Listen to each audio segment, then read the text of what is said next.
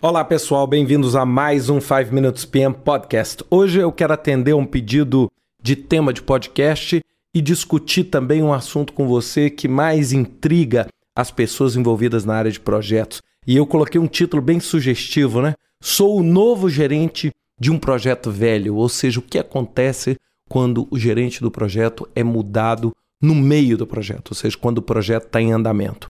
A primeira coisa que a gente tem que entender é que o que, é ideal e o que, que a gente tem que buscar? A gente tem que buscar o quê? A manutenção, pelo menos do time principal, o máximo possível dentro do projeto. Ou seja, quanto antes o gerente de projeto está envolvido no projeto e quanto mais próximo do fim ele permanece envolvido no projeto, maior é a chance de sucesso desse projeto do ponto de vista do gerente. E por que, que eu estou falando isso? Porque uma pessoa atuando de modo integrado ao longo de todo o projeto garante o entendimento e a integração entre as peças. Além disso tudo, ela melhora o todo o processo de comunicação. Ou seja, ela entendeu como a iniciação do projeto foi feita, ela entende como o planejamento está sendo feito, ela entende como a execução está sendo realizada, ela consegue monitorar. Ou seja, a situação ideal é fazer isso. Agora, muitas vezes isso não é possível e a gente tem implicações quanto a isso.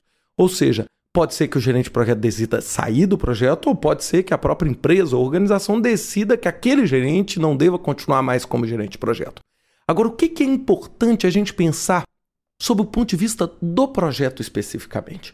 A primeira coisa, independente da razão da saída, ela é sempre ruim.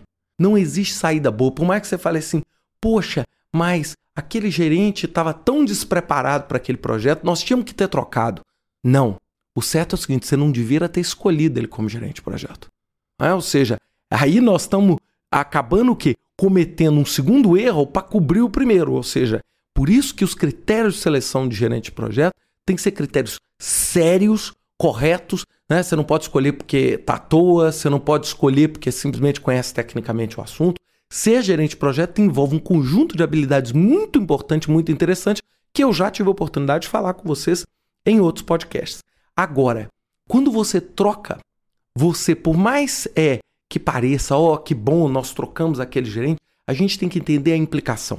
Pode ter certeza de uma primeira coisa. O primeiro dia que o próximo gerente de projeto entrar, ele já encontrou o aval e a desculpa para todos os erros que o projeto tiver. É o gerente que saiu. Ele vai entrar no projeto no primeiro dia e falar assim: o escopo está errado, ah, tá errado porque o gerente que saiu fez errado. Ah, mas a equipe está tá desmotivada porque o gerente antigo desmotivou. Ou seja, a partir do momento que você não tem o gerente, fica muito fácil para qualquer sucessor, e isso é da natureza humana, não estou dizendo uma pessoa de máfia, não, é da natureza humana, você, claro, sem dúvida nenhuma, tentar se esquivar da responsabilidade natural, passando a responsabilidade para outro. Parece engraçado, mas é mais pura verdade. E aí o que, que acontece? Ao você, ao passar essa responsabilidade para outro, preferencialmente que esse outro não possa se defender. Então é o que acontece usualmente dentro de um processo. E aí, é claro, vocês vão me perguntar assim, Ricardo, isso não é do meu controle. Então, o que fazer eu que acabei de herdar um projeto novo? Não é? Ou seja, eu falei sobre as implicâncias da troca, mas eu acabei de aterrissar com o meu paraquedas num projeto no meio do caminho. E aí, o que, que eu vou fazer? Então, eu quero dar três dicas para vocês para vocês nunca esquecerem quando vocês caírem de paraquedas num projeto. Dica número um: não tome nenhuma decisão precipitada. Esqueça. A primeira coisa que as pessoas gostam é de sentar na mesa do gerente de projeto e sair tomando decisões para mostrar que tem ação.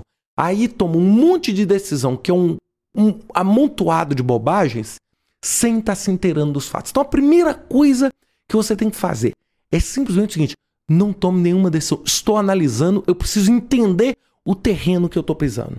Dica número 2: dados. Leia tudo, mas leia tudo que existe. E aí vocês podem me dizer assim, mas não tem nada?